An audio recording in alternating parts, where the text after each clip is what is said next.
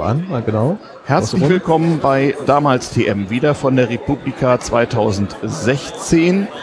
Ich sitze hier mit einem treuen Hörer namens Heiko Linke, H. Linke auf Twitter. Hallo genau. Heiko. Hi, grüß dich, Ayubo, ja. Ich hatte ja gestern getwittert, wer ein schönes Damals TM-Thema hat, darf heute podcasten.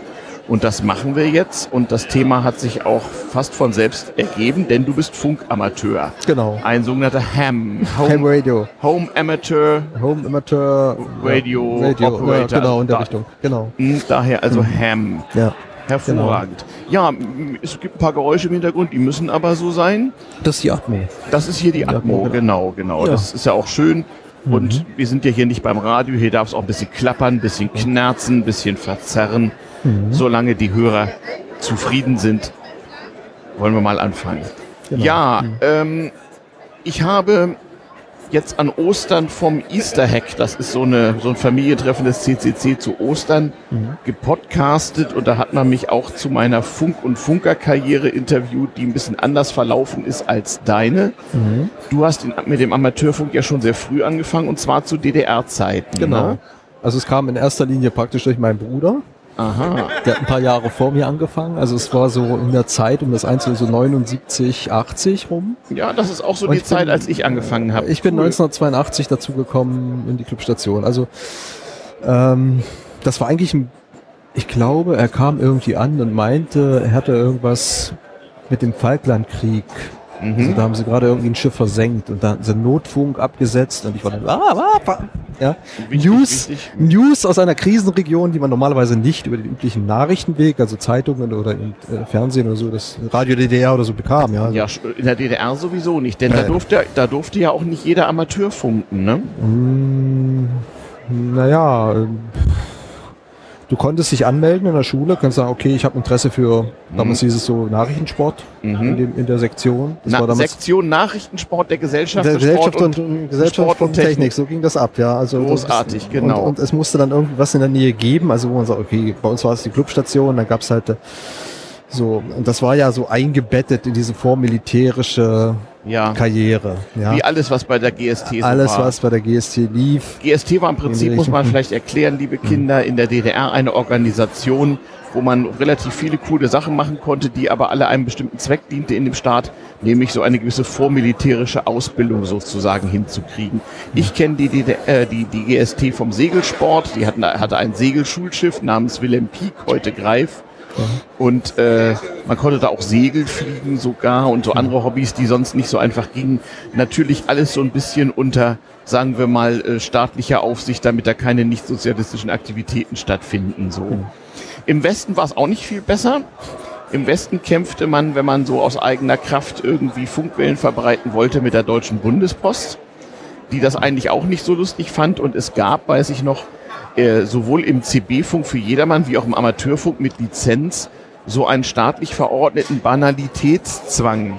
Also man durfte eigentlich nur so über Technik oder so belanglose Sachen reden, aber nichts, nichts Politisches oder nichts, was man über Telefon hätte machen können oder gar müssen. War es in der DDR eigentlich auch so? Ja, wesentlich strenger. Wesentlich strenger. Also die Richtlinien damals beschränkten sich, wenn ich mich noch an die QSOs, also die Verbindungen. Ja, über das mit dem äh, Q äh, reden ja, genau, wir gleich noch. Ja, hm. äh, erinnern kann, das war letztendlich dann ähm, äh, alles, was äh, Technik war in der Clubstation selber.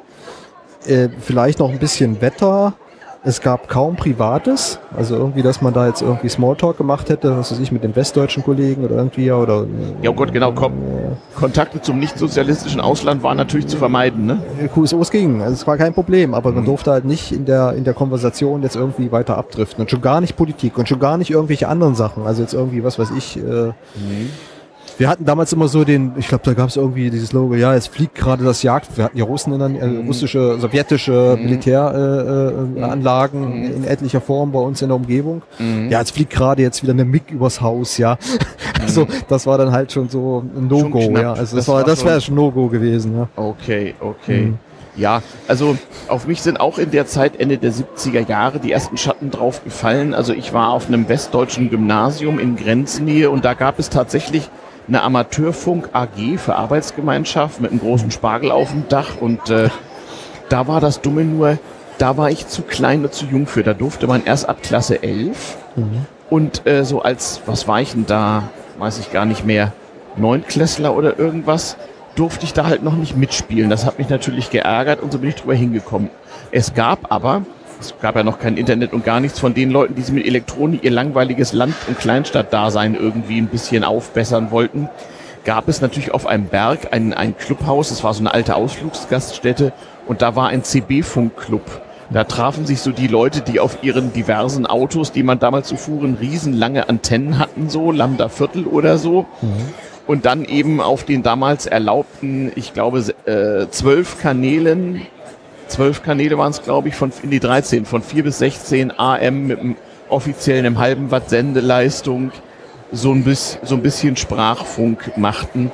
Und natürlich, so wie ich auch, alle Anstrengungen unternahmen, um irgendwie die Reichweite zu erhöhen, indem man irgendwelche äh, Vor- und Nachverstärker händisch selbst konstruierte, zur Not mit Röhren. Ich habe auf dem Easter Hack erzählt, wie ich so am Rande so ein bisschen bei so einer Schwarzfunker-Community dabei war, die so Schwarz-UKW-Radio irgendwo im Harz von Bergen machten und so und irgendwelche Koffer mit Autobatterien im Wald versteckten, weil unser Feind war die Deutsche Bundespost, die hat natürlich versucht, einen einzupeilen und einem einen am illegal senden natürlich zu hindern. Aber alles, was illegal war, natürlich klasse.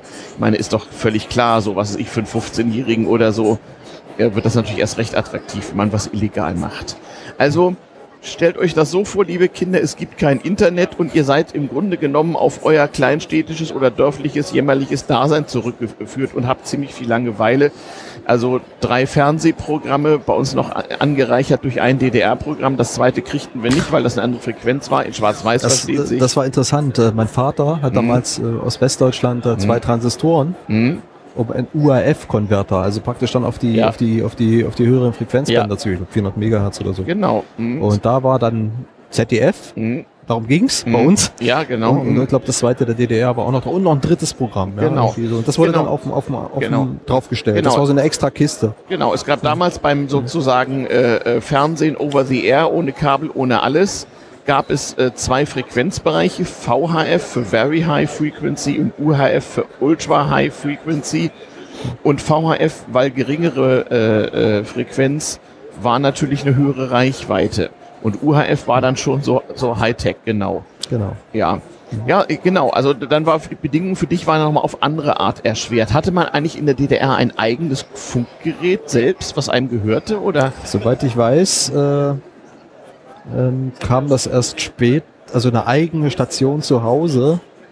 Dafür war die Voraussetzung, glaube ich, dass du halt die, ist bei der Armee bestimmte Zeit gedient haben, du musstest auch soweit vom Staat her okay sein, äh, ah. da nichts. Also nur nach Und dann bekamst du, dann konntest du zu Hause die Kiste dann aufbauen. Also es ah. nach Voraussetzungen ja. würde man sagen, diese spezielle. Ja, ja okay.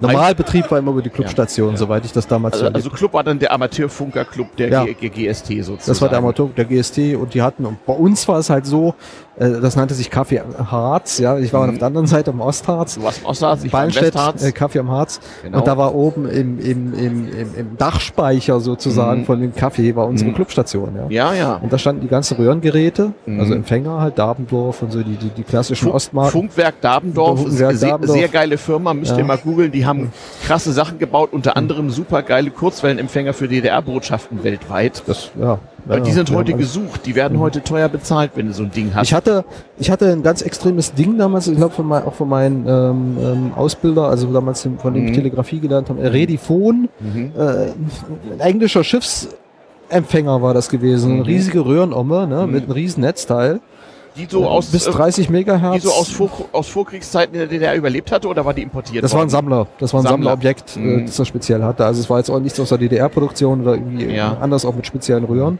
Ja, also ähm, auch das nochmal, liebe Leute, einfach so in Laden gehen und Funkgeräte kaufen war nicht. Im Osten nicht, im Westen ja. auch nicht. Du musstest dir viele Dinge selber bauen, sei es als Bausatz oder du hast mal von Leuten einen Schaltplan gekriegt und hast dir helfen lassen müssen. Ich war da ja auch nicht so der, der Spezialexperte mit meinen paar 15, 16 Jahren. Es gab schon im Weg über die Bastelgeschäfte. Mhm. Und dort wurde, ich weiß nicht, es war ein Pionierclub Mhm. Der hat dann den sogenannten Pionier 5 gebaut. Ich weiß nicht, oben irgendwo in der Ostsee, Pionier Club Rostock oder Greifswald, irgendwo ja. kam der her. Ja. Und das ja. war der einfachste Empfänger fürs 80 Meter Band, ein einfacher Audio. Mhm, genau. So mit Batteriebetrieb. Genau, 80 Draht Meter, also für, für die Hörer, die nicht so äh, in, de, in, dem Bereich rumnörden, das ist also ein, ein, ein Frequenzbereich, ein Wellenlängenbereich, eine 80 Meter lange Welle ergibt eine entsprechende Frequenz, ich weiß nicht wie viel. 3,5 Megahertz. 3,5, sowas, ja, genau. Bereich, genau. Ja, und so spricht man dann von Meterbänden, wie man es auch auf alten Radios und so sieht. Also man musste das selber bauen. Genau, so ein Elektronikgeschäft gab es in der nächstverfügbaren Kleinstadt im Westen auch, wo so zwei Nerds saßen und dann so die üblichen Lkw-Fahrer CB-Funkgeräte feilboten und alles, was darüber hinausging, hatte man sich gefälligst selber zu bauen. Mhm. Und wie du, wie du sagst, äh, äh, genau, ich fuhr ja oft in Osten, weil kleiner Grenzverkehr. Ich verweise in dem Zusammenhang auf den Staatsbürgerkunde-Podcast von Martin Fischer. Da gibt's eine Sendung Kleiner Grenzverkehr und da erkläre ich zusammen mit Martin, was das war. Das galt natürlich, also offiziell galt das für Ost und West, aber natürlich durften die Ostler trotzdem nicht in Westen, die Westler aber schon, aber es war auch nicht so gern gesehen. Aber man konnte das machen, wenn man sich nicht so äh, leicht abschrecken ließ. Und äh, natürlich brachte man als Westler in den Osten auch Dinge mit und mit zu den ersten Dingen, die ich äh, Leuten im Osten organisiert habe, gehörten elektronische Bauteile. Was so ein Grenzfall war, das war nicht so richtig verboten, aber das hätte zu dummen Fragen geführt. Also das hat man dann irgendwie versteckt, war ja im Gott sei Dank also, alles sehr, sehr klein irgendwie. Ich glaub, nicht mal ein Transistor, ne? Also auch so kleine. Ja, äh, das war ein bisschen schwierig. Es gab ja zu der Zeit, muss man wissen, da war ja auch gerade in Polen ging das los 1980 mit Solidarność. Das hat die DDR mit sehr viel ähm, sehr viel äh, Argwohn betrachtet. Und die Widerstandsleute in Polen hatten als Erkennungszeichen im Knopfloch vom, vom Sakko so einen kleinen elektronischen Widerstand stecken. Das war so das Erkennungszeichen für, ich bin gegen das System so. Okay. Und ähm, das hatte ich dann auch. Und äh, was ist denn das und so? Und das fanden Leute so ganz lustig, aber die sagten dann ganz klar, dafür kriegst du Ärger. Äh, also der, der Staat war in der DDR, was sowas angeht, hier kommt gerade Martin Fischer, war total humorlos. Also das hättest du mal lieber nicht machen sollen so. Nein, was habe ich denn mitgebracht? Ich muss mal wirklich überlegen. Ähm, irgendwelche Schwingquarze für Funkgeräte, wo man andere Frequenzen haben konnte, die sonst gingen so. Das war Ost-West einigermaßen kompatibel oder konnte passend gemacht werden. Ähm, Bestimmt auch die LED. Ja, LED, genau. Also die Segmentanzeigen für mhm. digitale. Ja, überhaupt, überhaupt LEDs in diversen mhm. Farben so, ja, genau. war ja genau. damals auch noch ein Problem. Ähm, was habe ich noch mitgebracht? Jetzt muss ich wirklich mal überlegen. Irgendwelche Spulen so. Also so Dinge, die, wo du in der DDR noch mal einmal länger rumkratzen musstest, bis du die irgendwo gefunden hast. Mhm. Ähm, und äh, ja, das habe ich mitgenommen und habe so versteckt, aber nicht zu doll versteckt und es ist nie aufgefallen, sag ich mal. Es war immer irgendwie egal. Andere Sachen waren ja offiziell verboten. Ich hatte in meinem Autoradio immer eine Kassette mit, mit Musik so, das durfte man ja auch nicht mitnehmen, aber eine Kassette konnte man da immer verstecken, weil die Grenzer zu doof waren, das zu kontrollieren. Mhm. Ähm, Autobatterien habe ich natürlich mitgebracht, weil das war in der DDR knapp, da konntest du Leuten einen großen Gefallen tun. Ich durfte ja mit unter 18 noch nicht selber Auto fahren. Ich musste also immer mit anderen mit so. Mhm. Später habe ich dann meine Ente, die ich mit 18 bekam, habe ich dann so ein bisschen umgerüstet. Mhm. War ganz lustig. Aber auf die Art konnte man auch Leute kennenlernen. Aber wie du sagtest, also äh, Leute, Leute, die das bei der GST und so machten, die mussten auch sonst ein bisschen aufpassen, dass sie zumindest nicht unangenehm auffielen beim Start, sonst war das schwierig. Ja, und da waren Westkontakte auch so eine Sache. Du sprachst das Thema NVA, also Ostdeutsche Armee an. Da hatten viele Leute so eine Art Kontaktverbot. Also bei einem Freund von mir durfte ich zu Hause als Westler nicht auftauchen, wenn sein Bruder zu Hause war, weil der war ja. bei der Armee und durfte das nicht. Das war bei meinem Bruder genauso. Der war ja drei Jahre. Also wie gesagt, der kam ja, der hat diese klassische Funkerlaufbahn gemacht. Also genau. mit, mhm. zu DDR-Zeiten noch. Also mhm. mit GST-Ausbildung, mit so Rufzeichen, Clubstationsruf, mhm. hat die vollständige genau. Telegrafieprüfung alles mhm. noch zu DDR-Zeiten abgelegt und dann automatisch in diese Laufbahn rein. Funküberwachung. Dann, dann war man Fernmelder, genau. Man wurde auch überwacht, genau. Also der ja. Staat hat den Funk abgehört und geguckt, geguckt, dass man da keine, mhm. keine nicht sozialistischen Aktivitäten entfaltete oder mhm. beziehungsweise im Westen irgendwie gegen das Fernmeldegesetz verstößt. Mhm. Ähm, und äh, ich habe mir ist es selber nicht passiert, aber die, die dann Amateurfunker waren, die entsprechende Prüfung von der Bundespost hatten und so, die kriegten auch schon mal Post vom Fernmeldetechnischen Zentralamt oder so, weil sie irgendwas gemacht hatten, was man nicht soll. Mhm. Weißt du, wie das in der DDR war? Ja, äh, bei uns gab es auch, also bei mir ein Bekannter, der versuchte äh, für IAC, also diese, diese Verrechnungs äh, für die Diplome, weißt du, wenn, mhm. wenn du zum Beispiel alle amerikanischen Stationen gehört hast, du, kannst du Diplom beantragen. Genau, also die Amateurfunker schenken sich ja. so allerlei Dinge, schreiben ja. sich Postkarten. QSL muss man auch, das Empfangsbestätigungskarten, genau. ja genau. Und das wurde dann gesammelt, ich hatte auch ein... Und dafür, für dieses Diplom brauchte man internationale so Verrechnungs Einheit, also irgendwie Mhm. so, Mhm. so wie Geld. Und der hatte Ja. versucht irgendwie Mhm. darüber Mhm. Dollars irgendwie. Ah, und und hat das- das, auf die QSL-Karte geschrieben, weil die gibt's in der DDR nicht, weil it's GDR-like. Ah. Und dann hat unsere Clubstation Dampf bekommen und, und der konnte dann nicht mehr weitermachen. Also es ist. also ja, für solche Kleinigkeiten wurde einem die Amateurfunk. ja, ja, da haben sie, da waren die nicht witzig. Da waren die nicht Ja, witzig. Ja. also wie gesagt, kann man sich heute Mhm. nicht mehr vorstellen. Die DDR war zwar nicht so eine Fies-Diktatur wie die Nazis, so das fühlte sich ganz anders an, aber der Staat war halt humorlos, sobald Mhm. Ja. es um Politik ging.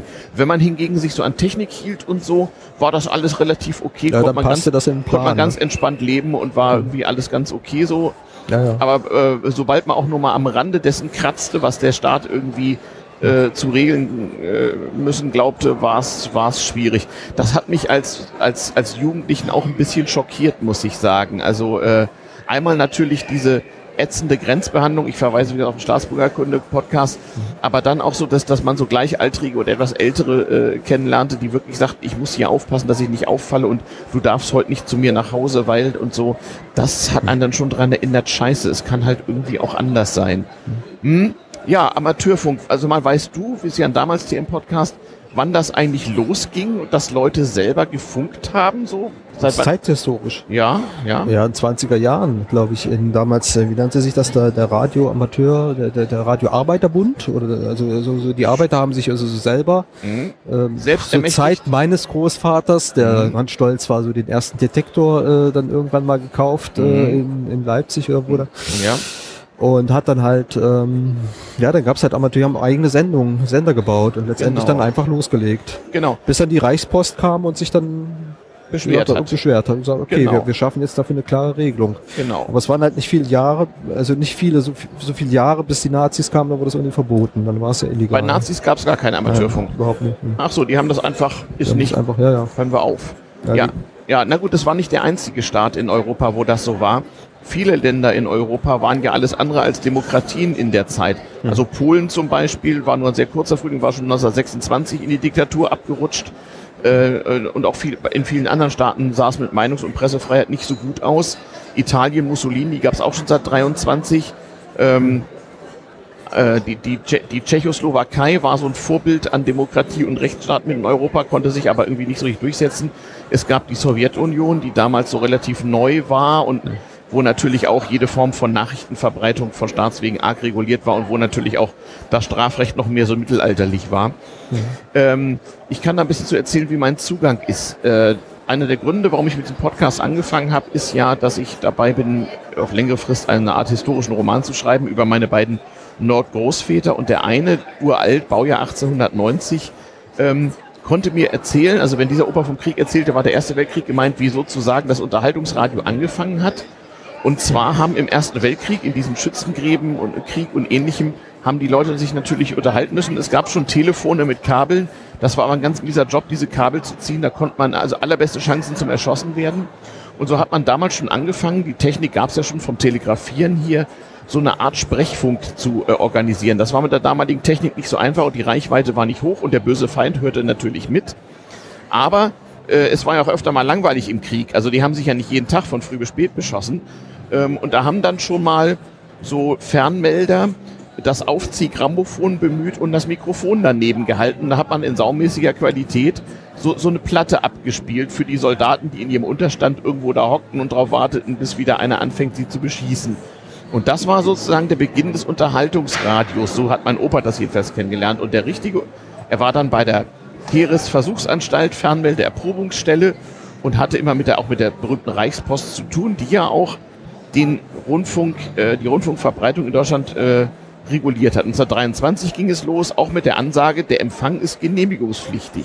Also der Staat hat, wie in allen Ländern übrigens damals, niemand konnte sich vorstellen, dass so rein kulturell, dass das nicht eine von Staatswegen zu regelnde Tätigkeit war, wenn, wenn da jemand einfach irgendwelche Dinge äh, über, über den Äther verbreitete. Also das war ganz klar. Das war auch kein Zeichen von Diktatur, das war ein Demokratienau. Ich glaube, aber in den USA hat sich das relativ frei entwickelt. Ne? Ja, in den USA fing das relativ- Die Station, die haben auch Ja. heute noch die Rundfunkstationen noch Amateur, also oder, oder Kennzeichen, also die Genau, Rufkennzeichen. genau. WKAB WK, sowieso. bla, bla, bla, ja, genau, genau. das kommt aus den 20er Jahren, weil in den USA als großem Flächenland natürlich einfach der lokale Rundfunk häufig eine private Initiative war und sich dann zusammengeschlossen hat. Das wäre einen eigenen Podcast wert. Also im Grunde, seit es Funktechnik gibt, die der Allgemeinheit zugänglich ist, haben Leute auch privat gefunkt und wurden von Staatswegen mehr oder weniger äh, davon abgehalten oder dabei reguliert. So war es in Deutschland auch. Dass die Nazis es ganz verboten haben, wusste ich gar nicht. Ich wusste, was du sagtest, dass man damals auch in allen möglichen Organisationen das gemacht haben. Also der Wunsch selber zu senden war natürlich ver verbreitet, etwa in der Arbeiterbewegung, wie du richtig sagst, aber auch diverse andere soziale Bewegungen, so in der Weimarer Republik haben sowas gemacht. Das gab es auch bei, bei der Kolping-Bewegung, bei den Katholiken und so. Also alle möglichen Leute haben so ein bisschen Radio gemacht. Ja, es muss ja irgendwann auch die Regulierung gekommen sein, da weiß ich jetzt nicht die Jahreszahl, wann die mit den Prüfungen, also wann die das System eingeführt haben, dass ja. du wirklich äh, eine Lizenz ja. brauchst, um. Also das ist eine durchaus internationale Sache. Darauf haben sich ich die, Post, die ITU. Genau, ja, oder deren Vorgänger. Darauf, darauf Fernmeldeunion. Ja. Es gab ja, äh, ich habe es mal erzählt zum Thema Radio, es gab ja äh, Frequenz- und Wellenkonferenzen, denn die unterschiedlichen Länder mussten sich natürlich einigen, dass sich die Sender nicht in die Quere kommen. Und bei der Gelegenheit haben sich die Postbehörden verschiedener Länder dann auch mal über ein Regulatorium für den Amateurfunk geeinigt, lange bevor die Nationalstaaten viel erlassen haben. Also das war immer schon eine sehr internationale oder vor allem in Europa auch eine europäische Sache. Deswegen konnte das auch nach 45 in Deutschland so relativ nahtlos weitergehen, weil es gab Regelwerke, auf die man sich berufen konnte. Ähm, ich weiß zum Beispiel von meinem Opa, äh, Im Zweiten Weltkrieg haben sich ja viele Privatleute äh, selbst Radios gebaut, weil, weil die von Staatswegen zugelassenen nicht alle Sender erlaubt und vor allem, wenn man Feitsender hören wollte, was natürlich schwerstens bestraft wurde, brauchte man eigene Radios.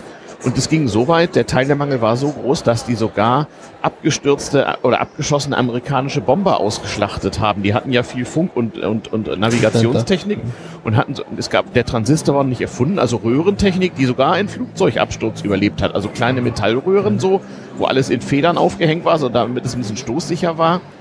Und die hat man geklaut. Das war natürlich sehr übel, wenn man da erwischt wurde. Aber meine Oma, äh, war so Zivilluftschutzwart, irgend sowas und kam an sowas manchmal ran. Manchmal wurden ja auch bei Bombenangriffen auf Hamburg so Flugzeuge auch über der Stadt abgeschossen. Da waren die Eisen hart. Das war denen egal, wo das Ding einschlägt. Und da hat es halt zur Not mal Pech gehabt, dann musste gelöscht werden. Und manchmal haben auch Piloten der Besatzungsmitglieder das schwer verletzt überlebt. Die mussten dann irgendwie rausgezerrt, ins Krankenhaus geschafft werden. Ganz finster zum Teil so. Und da konnte man natürlich auch mal äh, solche Teile klauen. Und weil Oma das wusste, hat sie das dann erbarmungslos eingesackt.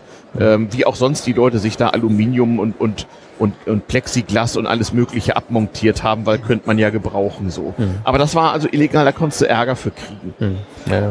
Also da kamen auch gleich Leute, haben das besichtigt und so ist ja klar, die im Krieg wollte natürlich die, die deutsche Luftwaffe auch wissen, womit die Amis denn so funken und so. Mhm. Und dann konnte man, also wenn sie es gemerkt haben, musste man es zumindest rausrücken und musste froh sein, dass man nicht noch Ärger bekam. Naja, äh, so, so sozusagen zur Historie. Und ähm, nach dem Zweiten Weltkrieg nahm das einen enormen Aufschwung, weil es auch gesehen wurde als so ein Völkerverständigungsdings. Genau. Das ist auch der Grund, warum man in den Ländern des sogenannten Ostblocks, in den kommunistisch regierten Ländern auch sowas durfte, wenn auch besonders stark reglementiert, weil das war so ein bisschen so ein Friedens- und Völkerverständigungsding. Ja, das war so ein bisschen der Grundaspekt hinter mhm. der ganzen Genau. Diese, diese, dieser Aspekt auch zu anderen Ländern, also nicht nur zum, äh, ja, also sozialistischen Kreis, sondern eben halt weltweit. Weltweit so eigentlich. Genau. Ja, So, so dieser eine Weltgedanke war da so ein bisschen. Aber es war natürlich auch Propaganda. Jeder Staat hat darauf geachtet, dass die eigenen Amateurfunker natürlich auch ein im Sinne des Staates besonders gutes Bild sozusagen, sozusagen abgeben. Ich glaube, zwei Staaten waren stachen heraus. War Südafrika wegen der Apartheid und Israel war in der DDR. Mhm. Die durfte man nicht empfangen. Durfte man nicht durfte man nicht mit USL-Karten funken und ah, so weiter, ja. weil das war, das passte nicht ins Das war halt boykottiert. Naja, Südafrika ja, war, war, ja auch mhm. offiziell von der UNO boykottiert in mhm. einigen Hinsichten. Naja, und der Staat Israel hat immer schon die, das Problem, dass die eine Hälfte der Länder ihn gut findet und die andere überhaupt nicht. Und dazwischen gibt's irgendwie Aber nichts. so jetzt USA oder eben, das war kein ja. Problem, das konnte man Klar, machen. nun sind die USA ja auch so ein Land, wo immer schon äh, äh, so Meinungsfreiheit, Free Speech ein Riesending ist. Da, da dürfen ja bis heute irgendwelche Nazis mit Hakenkreuzen demonstrieren, weil das ist ja Meinungsfreiheit. Und da war es natürlich für den Staat besonders schwer, irgendeinem das Funken zu verbieten. Wo kommen wir denn dahin so ungefähr? Ich meine jetzt auch von der, von der DDR-Seite aus. Ja, äh, also, ja, ja. Äh, ob das jetzt der Imperialismus äh, hat Ja. keine Rolle gespielt. Ja. Nein, Also nein, das genau, war, genau. Also, liebe Kinder, nicht der Imperialismus war so das, was im Westen war und besonders böse und der, äh, was gab's denn noch? Also das war so im Prinzip, das waren so, so, so Kampfbegriffe, genauso wie, was weiß ich, der eiserne Vorhang oder die jüdische Weltverschwörung vorher bei den Nazis. Also das waren immer so Schlagworte, die man in Propaganda so gebracht hat. Genau. Wie gesagt, so, so Westbeispiele waren der eiserne Vorhang, hinter dem die armen Leute im Osten leben mussten. Und ja, also so, es Nichts gab, zu essen und so. es gab noch mehr so ein paar, so ein paar Kampfbegriffe. Ja, ja, so, Genau. so, so ungefähr, so nach dem Motto, haben die da überhaupt elektrisch Licht so in, so in etwa. Na, ähm, man muss dazu auch noch wissen, die, die, die deutsche Teilung wurde ja äh, so in Stufen verwirklicht. Also bis 1961 gab es ja keine Mauer in dem Sinne, aber es gab natürlich trotzdem strenge Kontrollen. Man durfte nicht einfach hin und her fahren. Aber es gab immer Amateurfunker. Ich habe übrigens für den von dir äh, eben zitierten DDR-Betrieb Funkwerk Dabendorf, das ist südlich von Berlin, nach der Wende mal gearbeitet. Die haben sich nämlich zum Automobilzulieferer für Funktechnik äh, gemausert gehabt, was, sie, was sie heute machen. Aber damals fingen sie gerade an, für diverse westdeutsche Autokonzerne äh, funkgesteuerte Komponenten für Autos zu produzieren und mit, durchaus mit einigem Erfolg. Ich glaube, ich war mal da. Ich war in Köln da. Das war das Funkwerk. Und Das ist, was haben die da gemacht? Die haben, glaube ich, auch äh, für äh, ja, so Wireless-Komponenten. Also Genau. es gibt sie noch. Also, ja, ja, es gibt sie bis heute. Man so- kann auch ja. Aktien kaufen ja, vom genau, Funkwerk. Ja, genau, genau. es gibt genau. Funkwerkaktien so, an der Börse, glaube ich. Der Nachfolger. Und die sind so verschiedenen Sachen, so alles, was mit Funk zu tun hat, irgendwie noch unterwegs. Genau, genau. Mhm. Also äh, und das war richtige Qualitätsware. Also Funkwerk Dabendorf kannte man auch im Westen so unter unter so äh, Amateuren und das war richtig anerkannte äh, solide Hardware so. Genau. Mhm. Und so der, der Brot- und Buttersender der DDR, das war ja eigentlich der Telto 215D. Also das war so, Mhm. Das hatte jeder, wenn man wenn man was hatte. ja, das war so der, der Sender. Mhm. Also der, der so, das ist Standard. Also den haben wir ziemlich oft gesehen. Damals, wenn wir jetzt irgendwie auf einer, in einer Clubstation hatten wir den, wir hatten den auch im, im Außeneinsatz, wenn wir jetzt irgendwie mal ähm, na, wie nannte man das damals? Äh, nicht Feldtag. Ja, Feldtag auch, klar. Feldtag ist immer so ein Aktionstag Mhm. äh, unter Funkern, wo man irgendwas unternimmt draußen im Gelände. Genau, irgendwo hingeht, irgendwo eine Antenne Und- aufstellt und Dinge tut. Gut, in der DDR war es dann ein bisschen noch politisch, also mit, mit ich Ja, weiß, meinem Bruder gab es immer die goldene Taste. Das war Ja. der Wanderpokal, ja, und dann war das im Wettkampf. Und dann musste man beim Wettkampf musste man Orientierungslauf machen, Punktballkampf, Morsen. schießen, Morsen, also so, so, Mhm. so, so Ja, so- in der, D- in, der, in der DDR war das immer DDR. in, in so eine Wehrsportübung Wehrsport, von ja, Staatswegen genau, ja. so, so, Ja, ja. so integriert, genau. in diesem Das- militärischen Kontext das, das, gelegt. das war im Westen nicht so, sondern im Westen waren zu der Zeit, Anfang der 80er Jahre, waren die Amateurfunkertreffen so ein bisschen so ein Nerd-Event, so, so, so, wie, so wie heute im, im, im Club-Umfeld so. Also haben sich technikaffine Leute getroffen und haben irgendwie Dinge getan und fanden das irgendwie cool. Da hat man dann gemeinschaftlich zum Beispiel eben Sender gebaut, ähm, Teile getauscht. Also ich, äh, ich sprach schon mal davon, also äh, Senderöhren sind ja ziemliche Unikate so, die wurden dann also getauscht, was hast du? Und da wurde zum Teil also um eine Röhre, die einer hatte, der passende Empfänger drumherum gelötet, dann äh, und auf solchen Treffen habe ich mir auch helfen lassen, um die Sachen äh, gebaut zu kriegen, die ich so brauchte, weil ich hatte ja auch nicht genug Geld, so als Schüler. Ähm, das ging ja auch mächtig ins Geld und selber bauen war einfach eine ökonomische Notwendigkeit. Nicht so sehr, das gab's nicht, sondern einfach, das kann ich mir nicht leisten.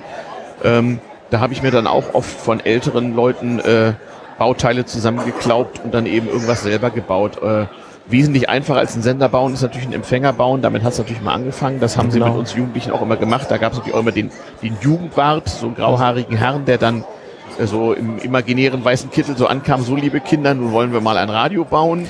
Also das erste, was ich weiß, war die Telegrafieausbildung. Also wir haben uns jeden Also Montag mit Taste. mit Taste. Wir haben Mhm. uns jeden Montag in der in der Schule dort bei uns, also in, in eine andere Schule, aber im gleichen Ort, äh, da oben getroffen im Physikraum. Mhm. Und da wurden dann haben wir Morsetasten gehabt und einen kleinen Summer gebaut aus einer Seifendose und ein paar Bauteilen, ja.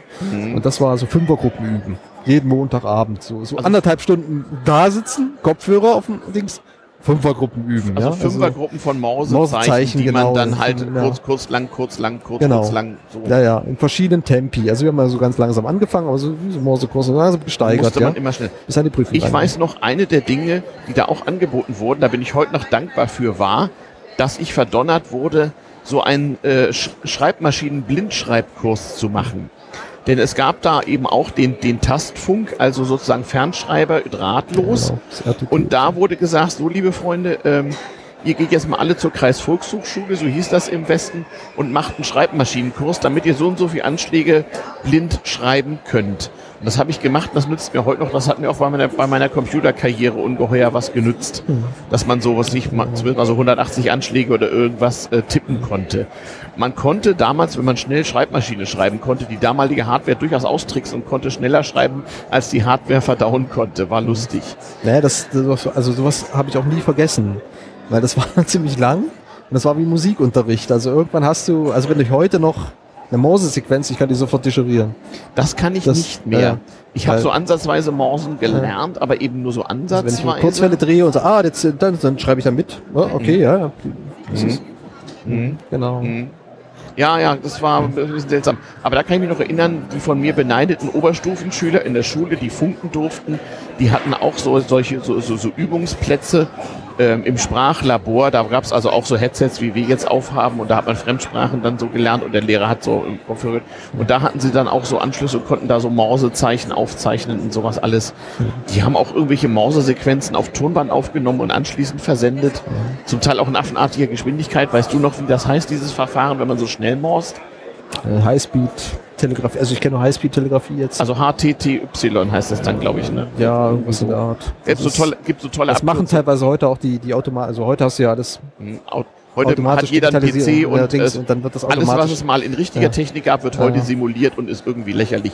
Damals TM, wir hatten ja nichts, mussten wir alles noch selber, selber bauen. Machen, ja. Nix, nix funken mit dem PC, kein Stück da hast du wirklich noch den Fehler an deiner Antennenleitung gesucht, wenn es irgendwie nicht ging oder so. Mhm. Also äh, und überhaupt, manchmal hat man halt stundenlang rumgefrickelt, äh, um da mal irgendein sinnvolles Signal abzusetzen. Oder man hat eben auch bei Nacht und Nebel äh, auf den Berg gefahren und in den Äther gehorcht. Ich vermute mal, aber Antennenbasteln ist heute noch ein sehr, sehr, sehr kreatives Hobby. Ich war ja vorhin mhm. beim Vortrag beim Pylon vom ja. Lars Weiler, hier bei der Chaoswelle aktiv, hier am CCC. Mhm. Und Pylon C auf Twitter, ne? Pylon C auf Twitter, genau. Mhm. Der hat sich an der Dachrinne vom. Äh, ja, vom, Dachrinnen haben wir auch benutzt. Vom, also das, das Rohr runter, ne? Ja. Aus, der, aus der wahrscheinlich Mietwohnung ja. den Draht runtergesetzt. Ja, ja. also Dachrinnen genau. zum, mhm. zum Empfangen und auch zum Teil zum Senden haben wir genau. auch gemacht. Also die illegalen CB-Funkverstärker, die sogenannten mhm. Brenner, funktionierten super, wenn man mhm. die mit entsprechend viel Leistung an eine möglichst große Dachrinne angeschlossen hat. Mhm. Und dann musste man natürlich mit Hilfe von allen möglichen Zwischenschaltungen eingeschalteten Spulen und so weiter diese natürlich vorhandene Antenne so ein bisschen so anpassen, dass es auch äh, sinnvolles Ergebnis gab. Ja. ja, also zum Empfang kein Problem. Aber wenn man mit einer Dachrinne senden wollte, musste man schon wissen, was man tut und ein bisschen rumprobieren und ganz schön viel Strom da reinpumpen auch. Aber dann hatte man, also da konnte, also bis Italien sind wir gekommen so mit Brenner. Das ging ja, dann schon. Das stimmt. Also man wundert sich. Ja. Alles fürchterlich da gab's in, illegal. Zu DDR-Zeit gibt es auch heute noch dieses Standardwerk, der Rothammel.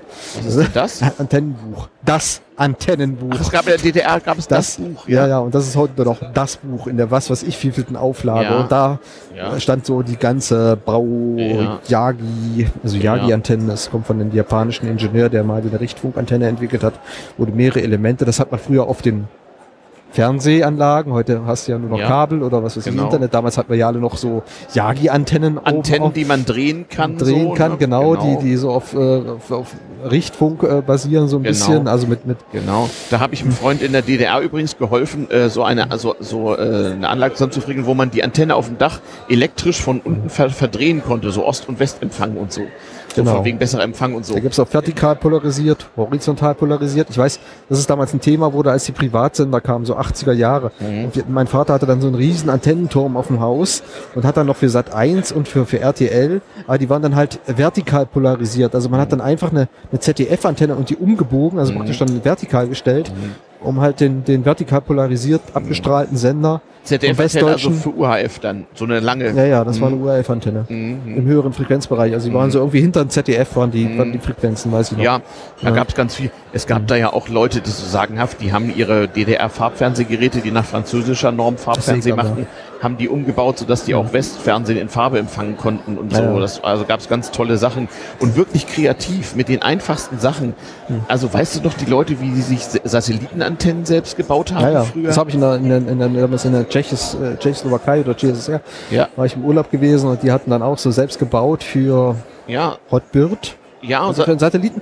Aber alles selber zusammengeschraubt. Ja, ja also wirklich aus, aus irgendwelchen ja. Plasten und Elasten selber so, ja, genau. äh, also eine Satellitenschüssel gebaut. Also war, war, war ein unheimliches Ding. Damit habe ich mich nicht so beschäftigt, aber auch selbst auf dem Dorf gab es gegen Ende der DDR ja auch selbst gefrickeltes Kabelfernsehen und so. Ja, genau. Das also, ist ein also eine Antenne ähm, und dann viel Koaxkabel. Dresden wäre jetzt ein berühmtes Beispiel. Ja. Die hatten, glaube ich, irgendwo auf irgendeinem Berg ja. einen großen Antennenturm, weil das genau. Land ist total der Ahnungslosen, weil, weil die so weit östlich liegen, dass sie kein Westfernsehen ja, haben. Und da haben sie sich halt so eine Gemeinschaftsmastantenne genau. irgendwo auf einen höheren Hügel gestellt. Um genau. Aber war man da als eigentlich als Amateurfunker irgendwie gefragt, von wegen äh, Nachrichten, die es nicht überall gibt, haben dich Leute so angequatscht, was kann man denn da so hören in der Welt oder so? Ich meine, was du eher anfangs erzähltest, die Anekdote, dass man in der DDR per Amateurfunk so Falklandkrieg empfängt, das ist ja was Besonderes dann so. Ist auch schon ein bisschen politisch, ne? So. Naja, du konntest ja, weil es hing mit zwei Dingen zusammen. Viel von der ganzen Kommunikation wurde damals noch auf Kurzwelle abgewickelt. Mhm. Das ist Rechte von Schiffsfunk,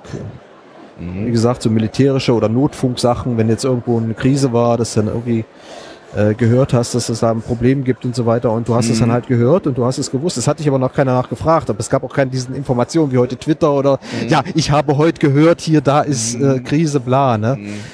Wer hat, wen hat das interessiert? Ja, also ja, gut, klar. wenn an, die, an dich an herangetreten wäre und gesagt, okay, in Tschernobyl ist was passiert, ja, ja, ja, hätte man sich ausdenken können, ja also das ist ein Amateurfunker aus Russland. Mhm. Und ich weiß auch nicht, ich glaube damals äh, auch hier im CCC, ich weiß nicht, die Mailbox-Szene hatte die Information, also damals mhm. noch BBS, also mhm. dieses alte Internet äh, ja, ja. vor dem Internet. Ja, genau, die, das Internet vor dem Internet. Genau, über Modems, ja, Modems genau. Äh, äh schon äh, die Information gehabt, dass dort ein Kernkraftwerk ja, ja, ja. war. Ja. Mhm. Gab es einige, ja. naja gut, mhm. in der DDR hatte man immer noch Westfernsehen. Ich weiß, äh, Bekannte ja. aus Polen, die ich aus der Solidarność-Zeit so kannte, die hatten noch viel größere Probleme. Die mussten wirklich so Radio Liberty auf Kurzwelle hören, um dann... Ja, der Voice of America. Voice of America. Es gab so es gab so westliche Propagandasender, die so in den Osten reinstrahlten und dann in diversen Sprachen halt Nachrichten verbreiteten, weil dort eben der Staat das Nachrichtensenden und Empfangen so reglementierte. Mhm. Ähm, ja, die also, Kurzwelle war damals sowieso irgendwie ein bisschen kunterbunt. Ja. Es gab diese vielen Zahlensender, die irgendwelche geheimen genau, Spionage das war ja auch, ja, genau, das war da hast auch damals so 5, sehr beliebt. 3, 2, ja, 1. Ja, genau. 5, 7, genau, 9. Irgendwie so eine, so eine, so eine Frauenstimme, die, oder was weiß genau. ich, irgendwie, und dann kam es so Bing, Bong, Bing, also irgendwie so, so ein Signal, ja, so, so genau, ein Erkennungssignal, dass man wusste, ah, das ist der und so. Genau, ja, so. gibt, es, gibt es übrigens heute noch. Die Russen ah, okay. machen das immer noch. Ja, und auch in Großbritannien stand so ein Sender, der, der war sehr bekannt. Es äh, gibt ganz bekannt diesen Buzzer, der ist nördlich von Moskau. Genau, der, der Buzzer, den, den gibt's heute noch. Diesen Brummton. Da gibt es, da gibt es sogar äh, einen Twitter-Account, der immer twittert, oh, okay. was der Buzzer so tut. Ja, ob der gerade aktiv ist. Oder, ja, genau. Man genau. nahm an, wenn der irgendwann aufhört, dann starten die Atomraketen oder irgendwie so. Ja, so Stories ja. gab's ja, liebe ja. Leute. Wir hatten damals in 80er Jahren wirklich ständig Angst vor dem Atomkrieg und wir wissen ja heute, dass es zwei oder dreimal gut hätte klappen können, ja. weil so zuverlässig war die Technik allgemein nicht. Mhm. Und es gab natürlich auch unheimlich viel Verschwörungstheorien und unheimlich viel Gerüchteküche, ähm, die dort natürlich auch so verbreitet wurde. Und natürlich kann man sich im Nachhinein denken, sicherlich auch mal von den jeweiligen zuständigen staatlichen Organen mal verbreitet wurde, so zu Propagandazwecken. Mhm, genau. Das kann man sich also durchaus äh, vorstellen. Ja, äh, bisschen, bisschen, bisschen seltsam. Also man war was Besonderes als Amateurfunker so irgendwie. Ne? Also ja, also man hatte zumindest die Möglichkeit. Ähm, ja, also aber die, gut hören konntest du ja auch so. Aber das, also ein Gerät besorgen und einfach mal mithören, ja. Mhm, mhm. Aber gut, die, die, diese ganze Organisation, mhm. Dass du ein Rufzeichen, wir, wir hatten ja nicht nur das Rufzeichen, was du heute bekommst, also heute gibt's ja eine Einsteigerlizenz, mhm. es gibt die richtige Lizenz, dann bekommst du dein, dein, dein Rufzeichen. Was in Deutschland noch mit D anfängt, glaube ich. Ne? In Deutschland D nach Länderkennung, dann und DU wäre jetzt die, die, die Einsteiger. Und was, und, dann, und was war in der DDR? Wie fingen die Kennzeichen y, äh, Es war bis 1980 D. Ja, und dann, und dann muss es irgendwie politisch, jetzt weiß ich nicht genau, was da der Grund gewesen war, ja. was da, und dann ging die auf Y rüber. Ah ja, weil das noch frei war wahrscheinlich. Oder wollen sie sich völlig differenzieren wollten? Ja, das stimmt. Ja, das stimmt. Die DDR also unser, unser Dings muss über den Y64ZH mhm. war, glaube ich, unser ja. um, also Beinstedt ja. ja. Genau. Kann, kann, durch, kann durchaus sein. Die Clubstation. Das, das musste man ja immer bei, im Rahmen internationaler Konferenzen und Abkommen musste man das ja immer äh, so abändern. Und die DDR wollte auch offiziell ab Anfang der 70er Jahre nicht mehr deutsch sein, sondern was eigenes. Und dann hat man das alles geändert. Nicht? Äh, auch, auch zum Beispiel das D-Schild an den Autos. Das hatte die DDR auch so bis 1969 oder so. Und danach wurde DDR ja, Die D-Mark. So. Ja, genau. Deutsche Mark. Deutsche Mark, Mark. D-Mark, DM stand auch ja, mal genau. zeitweise ja, drauf. Die DDR hatte ja Ich verweise auch da auf den Staatsbürgerkunde-Podcast. Dir Geld. Genau, Geld, Geld, in der DDR, da Genau, gab es äh, vers verschiedene äh, äh, Währungsbezeichnungen sozusagen. Na, zu der Zeit, wo ich dahin fahren durfte, gab es nur M wie Mark. Hm, bin ich Ja, wir haben äh, eine Zeitmarke bekommen. Aha, Also zwar- 17 Uhr startet hier was, was anderes. Ah, okay. Mhm. also Ähm, müssten wir irgendwie. dann, das ist überhaupt kein Problem. Da Okay. drücken wir um 17 Uhr kurz auf den Knopf und machen dann gleich ein paar Schritte weiter ein bisschen. Genau. Wir sind ja hier flexibel und haben hier Gott sei Dank ein tragbares Aufzeichnungsgerät. genau. Das ist überhaupt kein Problem. Äh, ja, wir befinden uns übrigens im sogenannten Sendezentrum, äh, was ja auf diversen Konferenzen immer gerne ist. Das-sendezentrum.de. Schaut einmal nach und ähm, äh, seht, was man dort so haben kann. Heiko, ich würde sagen, wir hören uns gleich wieder. Genau. Bis, bis gleich. Bis. Tschüss. So, da sind So. wir wieder. Kleine technische Pause hier. Wir mussten uns ein bisschen im Sendezentrum umorganisieren, weil unter anderem Doc Phil und Jana vom Küchenstudio jetzt gerade hier in einer Sendung, die auch live gestreamt werden soll, auf das Sendezentrumssofa musste. Und da ging das natürlich nicht, dass wir da irgendwie im Weg sitzen, aber wir podcasten hier ja mobil. Auf der Republika 2016 am Rande des Sendezentrums Heiko, Heiko Linke, H. Linke auf Twitter und meine Wenigkeit Ayuvo. Ähm, dies wird so irgendwie Folge circa 25, genau weiß ich es noch nicht, vom damals TM-Podcast. Ähm, und es geht um Amateurfunk. Ähm, du hast ja, wie gesagt, deine Amateurfunkkarriere in der DDR begonnen. Ich im Westen. Wir beide ungefähr zur gleichen Zeit. So um das Jahr 1980 rum ging das so langsam los. Aber im Gegensatz zu mir bist du sozusagen dabei geblieben ähm, während ich dann irgendwie abgebogen bin. Ich habe ja erzählt, ich durfte in der Schule nicht mitmachen, weil ich noch zu, zu klein war, eine Klassenstufe drunter und durfte in der, in der ähm, ah, da kommt Max Snyder, guten Tag, Max Snyder, äh, da kommt, äh, durfte ich nicht mitspielen, nur die Kinder ab Klasse 11 sozusagen oder die Schüler. Und dann habe ich so zwei, drei Jahre mit CB-Funk und drumrum mir das ein bisschen beibringen lassen. Und ich hätte dann auch über den örtlichen Funkclub dann auch bei der Bundespost, das mach- machte man damals, glaube ich, in Darmstadt, machte man so eine Prüfung zur Vorbereitung gehen können. Aber dann gab es Computer. Dann hatte irgendwie ein Freund von mir plötzlich einen Computer und dann hatte ich einen Sinclair und äh, dann hatte ein Freund von mir einen C64 und ich irgendwann einen VC20. Also da bin ich in den 80er Jahren ähm, äh, mehr so in Richtung Computer abgebogen und das reichte dann ja, um die im Überfluss vorhandene Freizeit ein bisschen sinnvoll zu gestalten irgendwie. Denn wie gesagt, es gab kein Internet, liebe Leute, und äh, Ja gut, das Ne? hat dann natürlich auch, weil bei uns im Funk war das so gewesen, dass damals die Sachen so äh, parallel liefen. genau. Also dass wir anfingen, Packet Radio zu machen. Ja, Ah, ah, Computer, Modem, Ah, ja, richtig. BBS, wir hatten vorhin schon das Stichwort genau, äh, mit den Mailboxen. Genau. Und das geht, ging auch über Amateurfunk. das geht auch drahtlos. Und Packet Radio wurde auch zu DDR-Zeiten schon gemacht, also damals noch mit der vorhandenen Technik. Mhm. Ich weiß nicht, ob es einige gab. Also ich hatte damals einen Atari 800, den habe ich mir irgendwann mal über Devisen zusammengespart. Mhm. Aber es gab ja auch den KC85 oder diese, diese kleineren, die LC80, diese Bausatzcomputer, ja. ja, ja. Und die haben sich die halt selber gebaut, teilweise die Bastler. Und dann einen, einen, einen, einen Adapter halt an, an, an den Sender, ja, oder irgendwas, was ich, einen Akustikkopplermuffe. Mhm. Und äh, damit halt digital, Funk, Tja. damals schon gemacht, äh, zu, zu Ostzeiten dann übers Relais.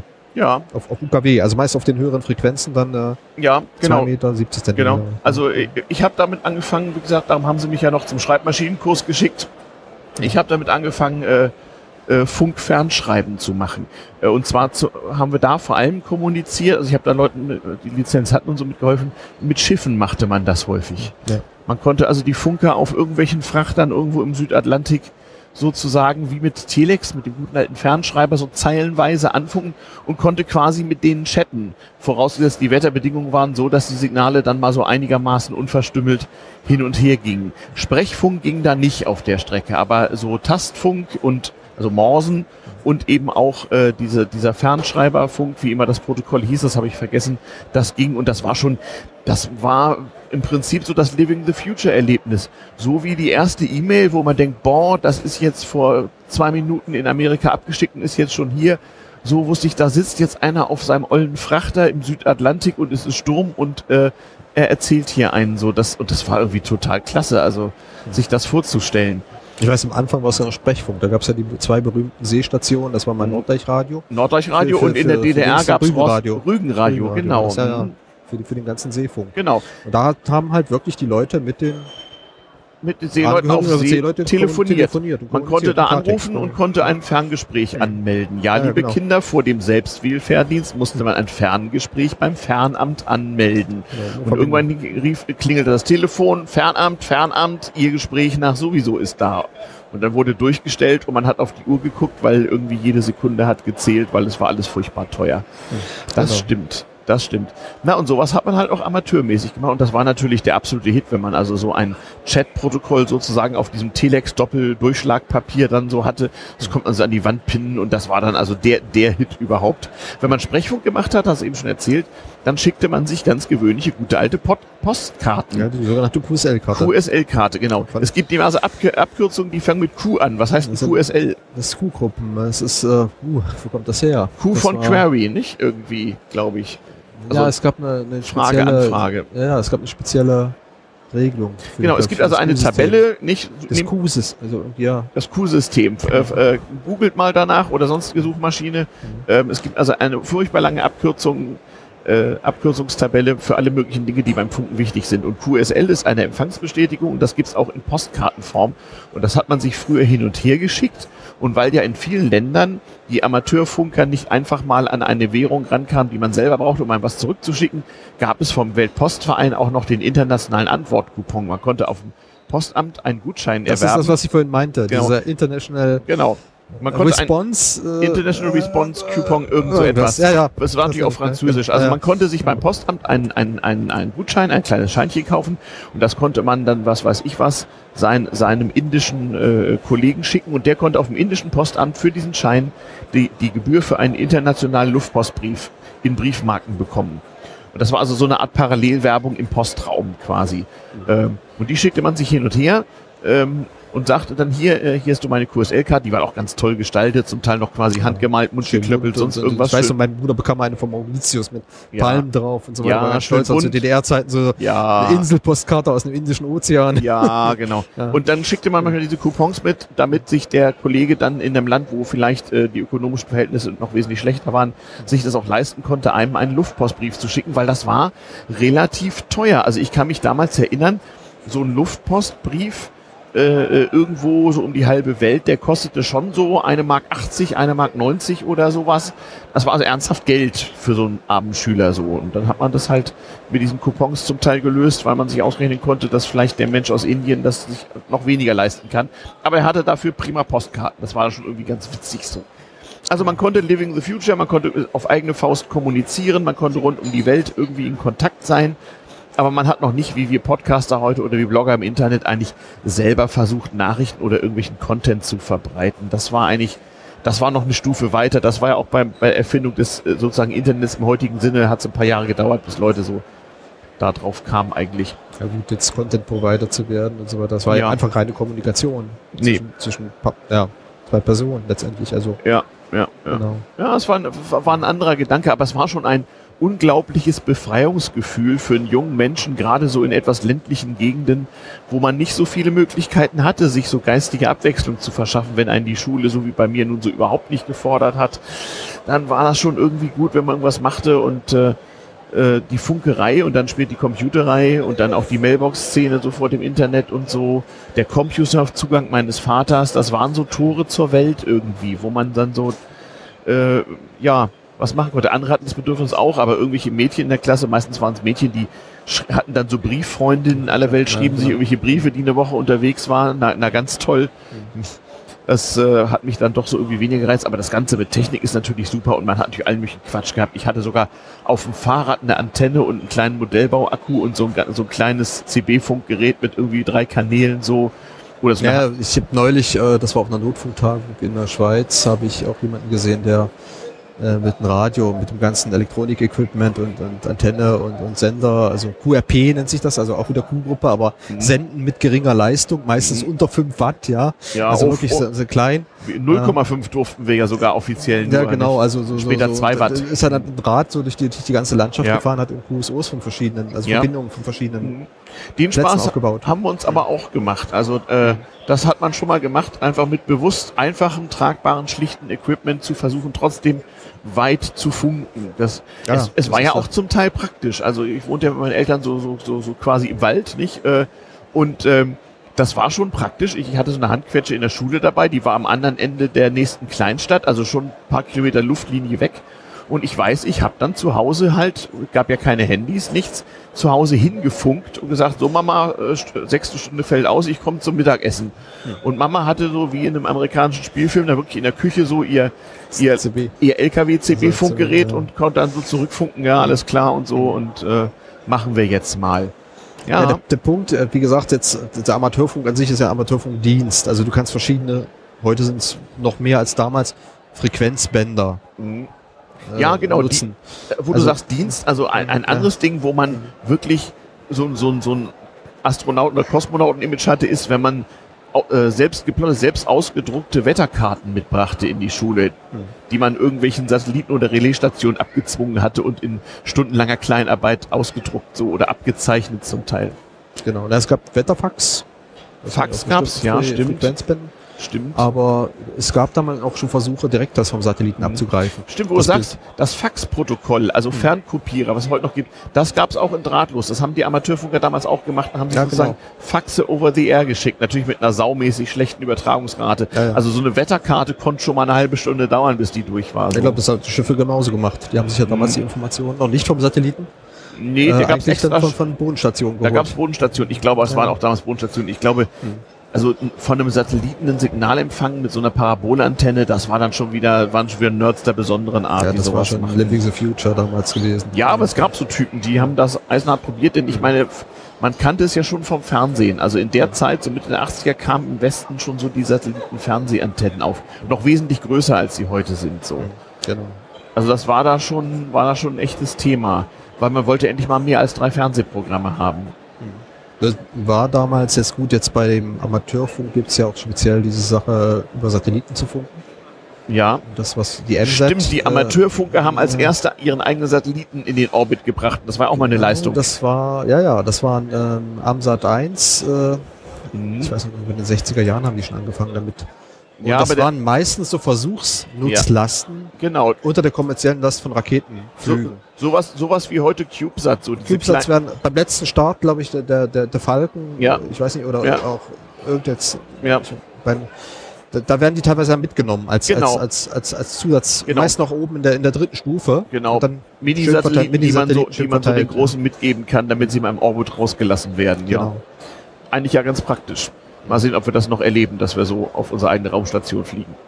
Da träumen wir Ja, von der Seabase immer davon, dass wir demnächst mal davon fliegen. Gut, funken tue ich schon mit der Raumstation. Also so, Mit der ich nutz- ISS. Ich nutze den Digi da oben für Ah. APRS. Also das ist Automatic Packet äh, Radio. Äh, Radio, ja, also Okay. dieses äh, Ja. ist eigentlich so, so, so, so GPS Ja. mit Standortdaten, aber auch so Kurzmessage-Dienst. Also man, kann, man Ah, schreibt S- sich halt so kurz. SMS So, ja, ja. Man mit der, so mit der kurz, Raumstation. ähm, über die Raumstation. Also die Raumstation Okay. dient als Relay Mhm. Um auf UKW. Bei Mhm. UKW hast du rein. Jetzt, Mhm. na gut, jetzt müssen wir wieder das Thema der Ausbreitungsbedingungen an, Ja, anknüpfen. genau. Auf verschiedenen Frequenzen hat Genau. man verschiedene Ausbreitungen. Genau, also, Fun Funken ist nicht so einfach. Man muss nämlich wissen, wo man ist, wann man ist, Wann was, ist, was, genau. was für ein Wetter ist und was die Sonne gerade so tut. Und Genau. dann weiß man so ungefähr, auf welcher Frequenz man eine Chance hat, irgendwo durchzukommen. Ein anderes Gerät übrigens, was mir meine Langeweile so ein bisschen genommen hat, war ein relativ guter Kurzwellen-Radioempfänger von Sony mit di di diversen digital äh, einzustellenden Den hatte Frequenzen. ich auch. Also Weltempfänger war das. Weltempfänger ICF SW Ja, genau. Ja, ja, ja, 7600 ja, ja, ja, irgendwas. genau. Und den habe ich sogar nach Kuba in Urlaub mitgenommen und habe da irgendwelche Antennen gespannt, was die Kubaner sehr, sehr, sehr verdächtig fanden Okay. irgendwie. Aber was wollten sie machen? Hm. War halt so. Ja, stimmt. Dann hat man so Nachrichten aus aller Welt gehört. Und, man, und es hat auch noch das Sprachenlernen gefördert. Ja, das war damals auch. Das stimmt. So über Kurzwelle. Also ich weiß zum Beispiel, Russischunterricht war ja im Westen so eher dünn, konnte man so in, bei so Freiwilligenorganisationen wie der Volkshochschule machen, aber Russisch Schulunterricht war allenfalls eher so äh, dritte Fremdsprache und ganz wenig Leute.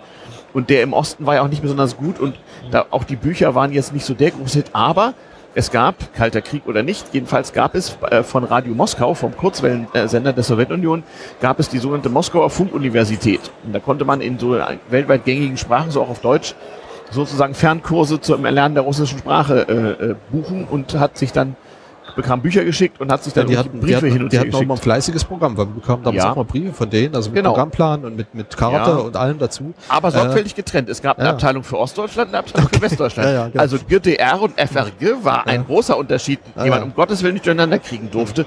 Sogar, wie ich dann äh, mit Bekannten aus der DDR feststellte, sogar die russischen Lehrbücher von der Moskauer Funkuniversität hatten eine Ost- und eine Westversion. Glaubt man ja nicht, dass das also nein, nein, nein, nein, nein, nein. War schon recht witzig. Ähm, und ich, ich weiß jedenfalls, dass die Russen, oder es waren meistens Frauen, die, die Lehrerinnen, die einem dann so diese Briefe korrigierten, die hatten noch mechanische Schreibmaschinen. Das hat mich total fasziniert. So, das konnte man an den Briefen so sehen. Und die schrieben einem auch wirklich, man, man glaubt gar nicht, was für ein Aufwand getrieben wurde. Die schrieben wirklich äh, einem äh, so nicht meterlange, aber jedenfalls zwei- oder dreiseitig die, die eine vier Seiten Briefe so von Hand getippt. Die müssen unheimlich viel Zeit gehabt haben irgendwie. Ah, ja. War irgendwie lustig. Und da konnte man auch so Reisen in die Sowjetunion gewinnen und so bei irgendwelchen Gewinnspielen. Mhm. Ja, keine Ahnung. Ich hatte ja Verwandte in der Sowjetunion, von daher wusste ich so ein bisschen, wie das so geht. Und als Westler war ja einfacher. Da hat, hat, was ich, meine Eltern haben mal so, keine Ahnung, Wochenendreise Moskau, Bolschoi Ballett oder so gebucht und dann konnte man halt hinfliegen. Ich weiß, was wir damals bei der GST hatten, wir auch so eine russische Sendeeinheit. Mhm. Äh, wenn wir jetzt Feldtag hatten und so weiter, war einer die Aufbauübung dieses russischen Senders, also ein Militärsender war das, also so. eine Röhrenkiste Mhm. mit einer Kulikow-Antenne. Also es war diese, diese Antenne, die man so, wo man sich mal die Finger geklemmt hat, wenn man da irgendwie, also so mit einer Zange auf und dann muss man das, äh, so, so ein Metallteil, was man dann Ja. so gerade zog, Mhm. so ein richtiger Militärteil, Ja, der Sender. okay. Reinstöpseln und das Ding war tonnenschwer. Und Ja. dann hatten wir irgendwie eine, die Schwalbe, war ja Moped, weiß ich noch, ein Ja. Kumpel damals und so, und ich hatte dann Dinger unten am, am Arm hängen. Ja. Und damit sind die Arme bald abgefallen. Und damit hat man dann Wegen der gefunden. Bleiakkus. Naja, und die hatten, das war das erste, was ich, wo ich Ja. mal gesendet habe, Ja, das weiß ja. ich. Ja, das ja. erste drahtlose Teil. Ja. Da waren wir irgendwie auf dem Hügel und haben halt eine Verbindung zum, zum anderen Hügel Ja, aufgebaut. das war halt so das die, war so ein die, Walkie-Talkie. die oder so. russische Technik. Alles ein bisschen schwerer, alles ein bisschen Also größer. da- Das war damals ja. ja zu Kalten Kriegszeiten der gängige Witz. Woran merkst du, dass der KGB bei dir eine, eine Wanze installiert hat? Kann ich dir sagen. Du hast einen Schrank mehr im Zimmer und die Sicherung fliegt ständig raus. Ja, genau. Das war so, was war so die russische Robust. Technik? Robust. Ultra robust. Ultra robust und Atom- und EMP-sicher sozusagen. Ja, Genau. stimmt. Mhm. Stimmt. Das, das gab's so. Ja.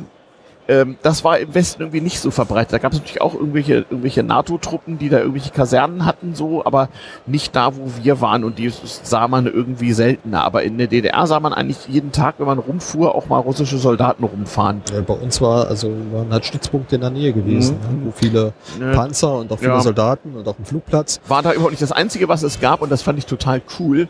Auf Und ich kann mich erinnern, ich Mhm. habe das neulich mal wieder gelesen, Mhm. äh, war bei uns in der Nähe war Quarmbek, also das war eine russische, äh, das ist heute noch eine Siedlung, aber damals war Ja. war eigentlich aus einer, aus einer, so einer, so einer, Militär, äh, aus Ja. einem Militärcompound mit Ja, allem, was genau. dazugehört, ja. Mhm. Und ähm, die hatten auch so, so Radarantennen dort kreisen. Mhm. Und immer wenn die aktiv waren, haben wir halt das Fernsehprogramm war bei uns immer so ein bisschen war das ein bisschen schlechter. interferiert gestört, ja. Naja, das Ja, waren auch genau. erhebliche Feldstärken, die da so Ja, erzeugt klar, wurden. ja, Ja, ja, klar. Also ich wollte sagen, das Einzige, was es gab, und das hat uns als Amateurfunk interessiert, also ich durfte mal bei so Exkursionen mitmachen. Da habe ich die Lehrer gefragt, die diese Amateurfunk AG machten.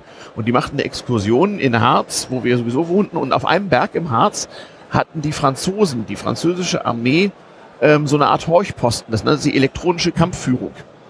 Und wir waren total beeindruckt. Die, die, die lauschten da also Richtung Osten, was man denn da so hören könnte. Und ich fand es total cool, weil die äh, einem dann einfach mal den Moskauer Taxifunk eingestellt haben. Und ich hatte ja dank der Moskauer Funkuniversität so ansatzweise ein paar russische Worte gelernt und konnte also verstehen, die Zahlen und sowas, die da so machten. Und fand es also total großartig, dass ich in so einer, in so einer Bruchbude äh, im, im Wald im Harz bei irgendeinem so Franzmann Moskauer Taxifunk hören könnte. Das war irgendwie. Ich kann mich nur erinnern auf den Wurmberg. Kennst du ja auch den Der Wurmberg ist im. Da war der amerikanische Tower drauf. Da, Ja, da lief der heiße. Draht lang. Wurm, Wurmberg und, auf Brocken. Russland war Brocken. Also da Genau. halt dann, Ja. weil wir nach der Grenze waren, also nachdem Genau. der gefallen waren wir da oben, da war einmal die Stasi-Überwachung äh, Genau. sehr stark äh, Ja. prädestiniert. Ja. Und daneben halt noch im Betrieb damals, glaube ich, also Mhm. das war ein Jahr, glaube ich, Mhm. nach der Grenzöffnung, die Russ russische. Ja, ja. Da ging der sogenannte heiße Draht lang, wo also der amerikanische Präsident und der sowjetische Generalsekretär sich zur Not hätten unterhalten können, kurz vorm Atomkrieg. Und das waren auch die einzigen amerikanischen Soldaten, die es übrigens gab. Amerikanische Soldaten gab es sonst in Norddeutschland überhaupt nicht. Ähm, aber dort gab es sie wegen des, äh, ja, das wegen war des britische, heißen ja, Drahts. britische Besatzung. Ja, äh, Besatzungszone gab es ja nicht mehr. Das war also alles so sortiert. Also bei der NATO war so jeder Abschnitt irgendwie eingeteilt. Da gab es mal Belgier und dann wieder Engländer und dann wieder Bundeswehr und in Schleswig-Holstein gab es Dänen und alles Mögliche. Oder eben diese Franzmänner da mit ihrer elektronischen Kampfführung. Ähm, Und äh, diese Amerikaner, war ich ganz witzig, war nicht weit von uns weg. Äh, die hatten wie, wie alle Amerikaner nämlich so einen PX. Das war so eine Art Intershop für amerikanische Soldaten, wo man so äh, steuerfrei Zigaretten und Alkohol kaufen konnte. Das war natürlich für uns ein Eldorado, denn man musste natürlich einen amerikanischen Soldaten kennen, aber dann konnte man dafür lächerliches Geld Whisky, Zigaretten und alles kaufen, was man sonst nicht durfte, ja, das, so mit 16. Das, haben wir natürlich. Das, das, war bei uns das Magazin. Ja, also das war direkt. Also genau. jedes Mal, wenn wir in der Kreisstadt irgendwas, äh, ja. was weiß ich, irgendwas einkaufen, ja. waren sie auf der Rückfahrt dahin und da war so ein Laden und konntest du auch als Normalbürger da reingehen. ja. Das war beim PX nicht so. Da und da gab's halt das ganze Konfektzeug, das Süßigkeiten und so äh, die Spezialitäten, die man halt irgendwie Ach noch so. Ach nicht so. in der DDR. Nee, das, äh, das war im Westen anders. Der, der westdeutsche Staat wollte das natürlich nicht, weil das ihm ja Steuern äh, hinterzogen hat sozusagen. Da durfte man also nur äh, als Militärangehöriger hin von dem jeweiligen Land so, aber das war jetzt auch nicht so so streng. Also jeder beliebige Soldat, egal welchen Dienstrang es konnte da irgendwie mit einem reingehen und sagen, ja, hier kauf mal, das war denen sowas von Latte. Mhm. Der, der PX dort im Harz bestand im Wesentlichen aus einem großen Container, der halt an einer Seite aufgemacht wurde, wo eine Neonröhre reingebaut wurde und dann konnte man da aus dem Karton sich die Whiskyflaschen krallen für lächerliches Geld. Monster auch der Wodka und, und, und alles mhm. ja, russisch. Also das Militär ist langweilig. Also ich habe hier damals TM schön groß wird äh, sehr viel bei der Bundeswehr gehört. Äh, ich sprach gestern im anderen Podcast darüber, äh, dass das ja nicht so ganz einfach ist. Du darfst natürlich bei so einer Bundeswehr-IT nicht einfach so irgendwas irgendwoher downloaden. Also gibt es diverse Leute, die unter anderem den damals TM-Podcast und noch einige andere irgendwo ablegen, wo man auch intern das sozusagen hören kann, weil Militärdienst ist langweilig überall auf der Welt und also die Soldaten sind echt perfekte Podcast-Kunden irgendwie. Ja. Was willst du machen? Also äh, die, die, die mhm. Sinnlosigkeit ewiger Wachdienste hat sich also gegenüber meiner Wehrdienstzeit nicht geändert. Die, die, die, also und äh, im Internet rumsurfen darf halt nicht jeder, weil könnte ja ein Cyberkrieg ausbrechen oder so. Also genau. Cyber, äh, Cyber. Cyber, Cyber. Ja, genau. Wir, ach, ja, ja, wir, wir hatten ja nichts, wir durften ja nichts. Das war ja auch das Riesenproblem. Also selbst Radio hören und so war ja zum Teil verboten, so beim Militär. Also ja, aber wie gesagt, auch beim äh, ja auch beim Zivil. Ja. Also ich hatte, ich hatte ein Eklat damals an meiner Berufsschule in Wittenberg, mhm. weil ich äh, Arias Berlin in der, in der Mittagspause ah. ablaufen lassen. Der Direktor kam rein und es gab einen Anpfiff und oh. äh, gleiche Abmahnung. Feindsender. Und, äh, Feindsender. Oder Propaganda, ist egal. Jedenfalls kamen gerade die Nachrichten und oh, dann war das jetzt auch noch ein oh, oh, oh. Bildungsgebäude der, der DDR irgendwie. Ja, und das, das haben sie gar nicht gerne ja, ja. Gehört. Was für ein, was für ein völliger Tinnef, so, so, so ein Quatsch. Oder auch Störsender, da wurden Störsender, genau, es wurde gestört, ja. Aber, Aktiv aber, Rias oder 100,6 in Berlin nicht mehr so, gestört, ne? Hat die DDR noch die Berliner Sender gestört? Also ja, ja, der Zeit? ja, ja, doch noch vor der bis 89 haben die noch versucht, da irgendwie. Ach so, okay. Im, im, äh, Privatsender auch. Im Postmuseum in der Leipziger Straße in Berlin ist nämlich so ein Störsender ausgestellt ah, mit riesigen okay. Röhren, so ganz lustig. Ja. Enormer Stromverbrauch. Ja, ähm, ich. Tja, schwer zu sagen.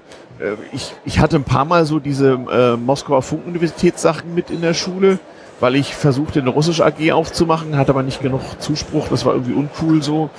Ähm, und äh, nee, das war irgendwie okay. Und auch mein Kurzwellen-Hobby, das wurde durchaus gern gesehen. Auch diese, diese, äh, diese äh, Amateurfunk AG war so neben der Informatik, äh, dem Informatikunterricht, wir hatten ja auch einen Computer an der Schule immerhin, war schon was besonders und Besonderes und auch was besonders Gutes, kann man sagen. Also das haben Leute wirklich, das wurde eigentlich ein bisschen gefördert so, kann man sagen. Aber ich bin irgendwie wie durch den Computer vom Funken irgendwie weggekommen. Keine Ahnung. Ja, ich glaube, beim in Westdeutschland ging das auch noch schneller ne, mit dieser ganzen Digitalisierung und, und wenn es bei uns noch ein bisschen so hin und her. Nein, das ja. würde ich nicht Also Anfang, also so Anfang der 80er Jahre, irgendwie 83, 84 oder wann man so seinen ersten Computer selber hatte, da war das noch so, wenn du in der Schule einem erzählt hast, ich habe einen Computer zu Hause, das war so, äh, nach dem ja, der spinnt so, gleich kommt, gleich kommt was, was ich was, keine Ahnung, äh, Periroden vorbei, so, ja. Also es war so ein bisschen äh, Weg, ja, genau, ja, so von wegen, naja, klar. Fiction. Ja, genau. Und die Leute dachten noch, das müssten irgendwelche Waschmaschinen, große Geräte sein, genau wie die Computer halt an der Schule so. Dabei war die total veraltet damals schon. Nicht? Mhm. Ähm, ich weiß gar nicht mehr. Also als dann so wirklich flächenverbreitete Computer im Mode wurden, so C64, da war ich aus der Schule schon lange raus. Also das mhm. war dann ja schon, schon danach.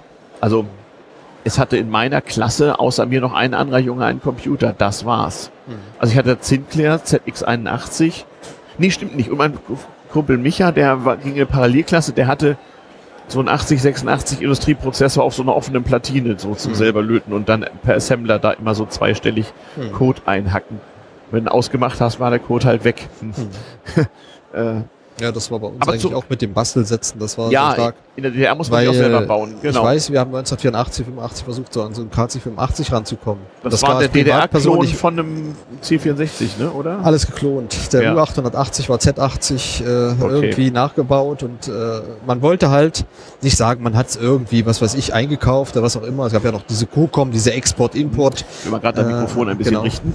Be Beschränkung, äh, was jetzt den, äh, den Import oder ich glaube Export von, von, Ja. von, von kapitalistischen Material, also hat man letztendlich sich irgendwie hinter, hinter, hinter einem dritten Weg Mhm. sich die Masken besorgt, dann das irgendwie nachkopiert oder reingeniert Ja, oder was auch immer. ja. Also man Das alles ist- nachbaut. Das ist nochmal eine besondere äh, Sendung wert sowieso. ja, diese ganzen Nachbauten. Überhaupt Jugend in den 80ern, wie Ja. das so war, wenn man so ein Nerd war und so ein bisschen technikaffin und mit was für Alltagsproblemen man so zu kämpfen hatte. Aber wie gesagt, der Amateurfunk war ein Weg da raus. Mhm. Und du bist ja dabei geblieben. Also, wie war denn das, wenn du dann aus der Schule raus warst, aus dem GST-Alter raus? Wie bist, wie hast du es geschafft, immer Amateurfunker zu bleiben, so? Also, Äh, Meinst du jetzt die Zeit danach? Oder ja, genau, genau. Ja. Wie ging denn deine Karriere dann weiter, so?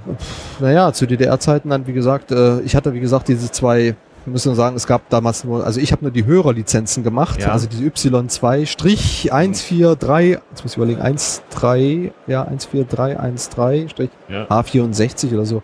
Irgendwie, es war eine, eine lange Ziffernummer, ja. Am Anfang war, war noch EA dazwischen, Empfangsanwärter, also man durfte, man war Anwärter offiziell auf Kurzwellenempfang, also Ah, ja. irgendwie hören. Und der Genau. SWL-Nummer war das nächste. Auf- und damit konntest du Ja. äh, QSL-Betrieb betreiben. Also du konntest Karten schreiben. Du hattest ein Rufzeichen. Du hattest ein Rufzeichen, ja, wo Okay. du sagen konntest, okay, da, damit kannst du dich halt identifizieren gegenüber Genau. dem, was weiß ich. Genau, man konnte Ja. also dann nach Timbuktu eine Ka- Postkarte Genau. schreiben. Ja, ich, hab, ja. ich habe dich dann und dann mit der Oder und der. meinetwegen dein Contest-Diplom oder was auch immer, was du dann, da, dann, genau. dann dass, dass du irgendwo registriert warst. Ja. ja, ja, genau, genau. Aber die richtige Lizenz habe ich dann erst später nach der Wende gemacht. Ach so, schon bei der Bundespost dann noch. Die habe ich an der Bundes, damals noch bei der Regulierungsbehörde gemacht. Ja, ja, genau, der RecTP. Ah, ah schon RecDP. Ja, damals war schon RecTP. ah, okay. 92 war das, glaube ich. Ja, ja, ja, ja, ja. Mhm. Okay. Naja, wir haben dann ja alle irgendwie wieder angefangen zu funken, indem wir ja Mobilfunkgeräte in unsere Taschen oder da- Aber vorher gab es noch die CB-Funk. Gab es bei mir auch noch mal so eine kurze, auch nochmal, ja? so eine kurze Ja, äh, ja. ähm, Ausflug da. Ich hatte auch C- C-Netz Mobiltelefon sogar noch kurz bev bevor GSM dann kam.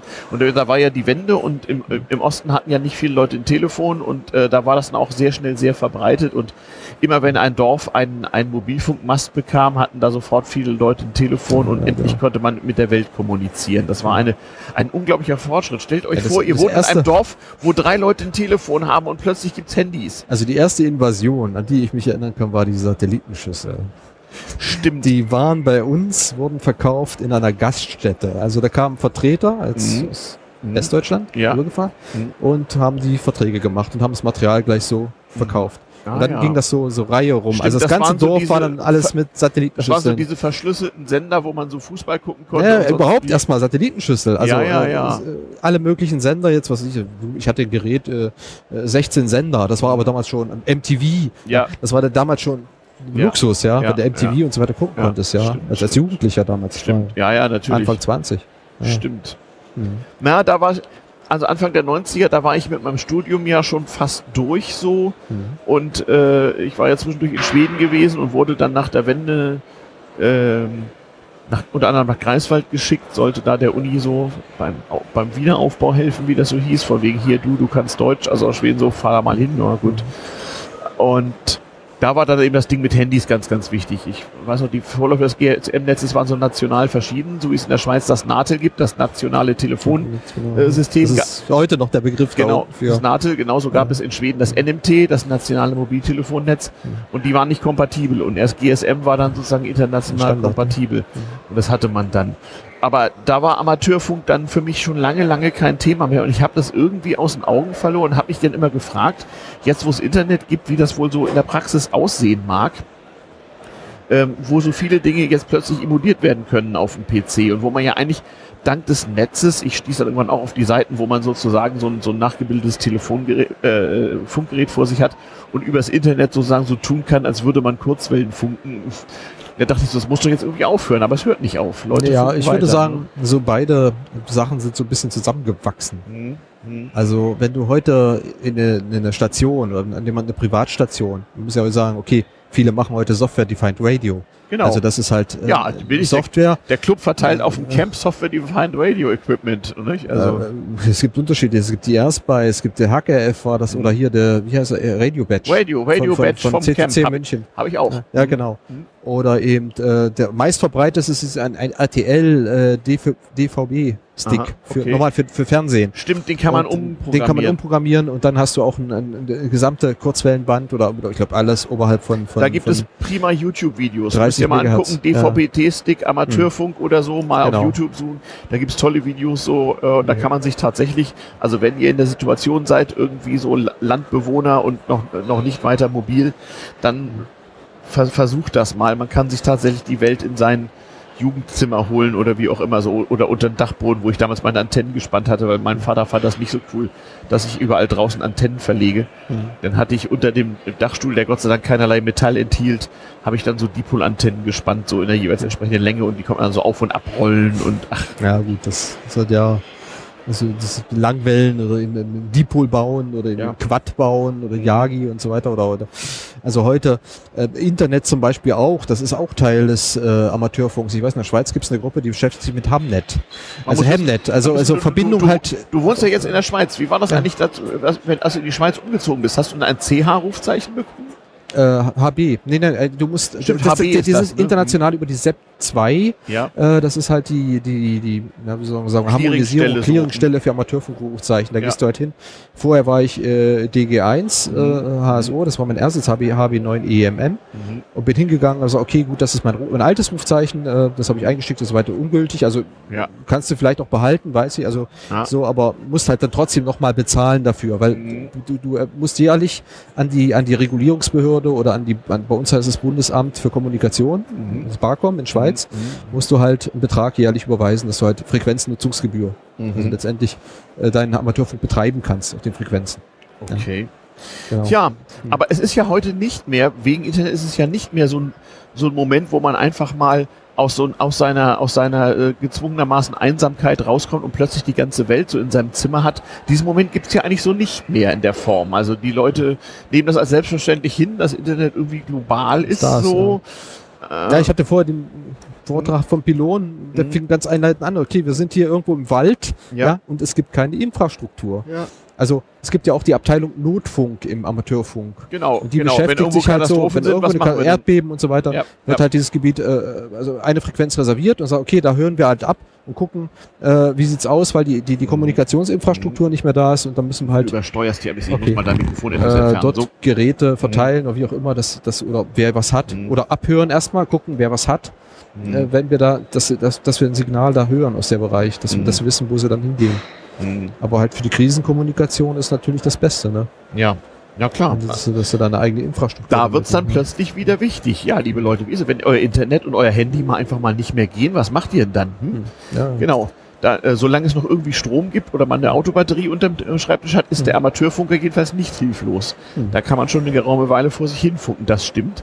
Da erinnere ich mich auch an Leute, die hatten dann wirklich auch so rasenmähermäßige Notstromaggregate so und Mhm, haben dann im Wald, Stromversorgung, im ja. Wald Strom gemacht, Mhm. den man ja auch brauchte, wenn man da irgendwie nennenswerte Senderleistung, also mit unseren Autobatterien bei unserem Schwarzfunk da, bist nicht weit gekommen, da konntest eine halbe Stunde senden, UKW und das hat so derart die Batterien leer gezogen. Mhm. Da, da war dann einfach Ende, weil das war ja noch Röhrensender, so, das hat so Mhm. derart Saft gezogen. Aber wenn du halt so ein rasenmähermäßiges Aggregat, das musst du dann wiederum natürlich äh, 100 Meter weiter mit einem langen Kabel irgendwo hinstellen wegen Lärm ne, und ein bisschen dämmen und so. Ach. Aber ich glaube auch Satelliten werden dafür, also wenn, wie gesagt, Satellitenüberflüge sind über bestimmte Krisenregionen, werden die reserviert, um nur zu gucken, ob ge- geht da ein Relaissignal hoch, das dann Genau. wieder weitergeroutet wird, damit sie Ja. überhaupt ein Relais oder einen Umsetzer haben. ja, Satellitentelefonie funktioniert aus- ja auch aus- so. ja, ja, das Gleiche. Für Krisenregionen dann Für halt. Krisenregionen. Ja, also genau, die Amateurfunker haben tatsächlich auch eine, gemein, eine gemeinnützige Funktion. Jedenfalls so im Fall der Fälle. Wenn es also mal drei Tage Scheiße regnet oder für länger als eine Woche der Strom ausfällt, dann werdet ihr noch dankbar sein, dass es die äh, Radioamateure um euch herum gibt. Mhm. Das stimmt tatsächlich.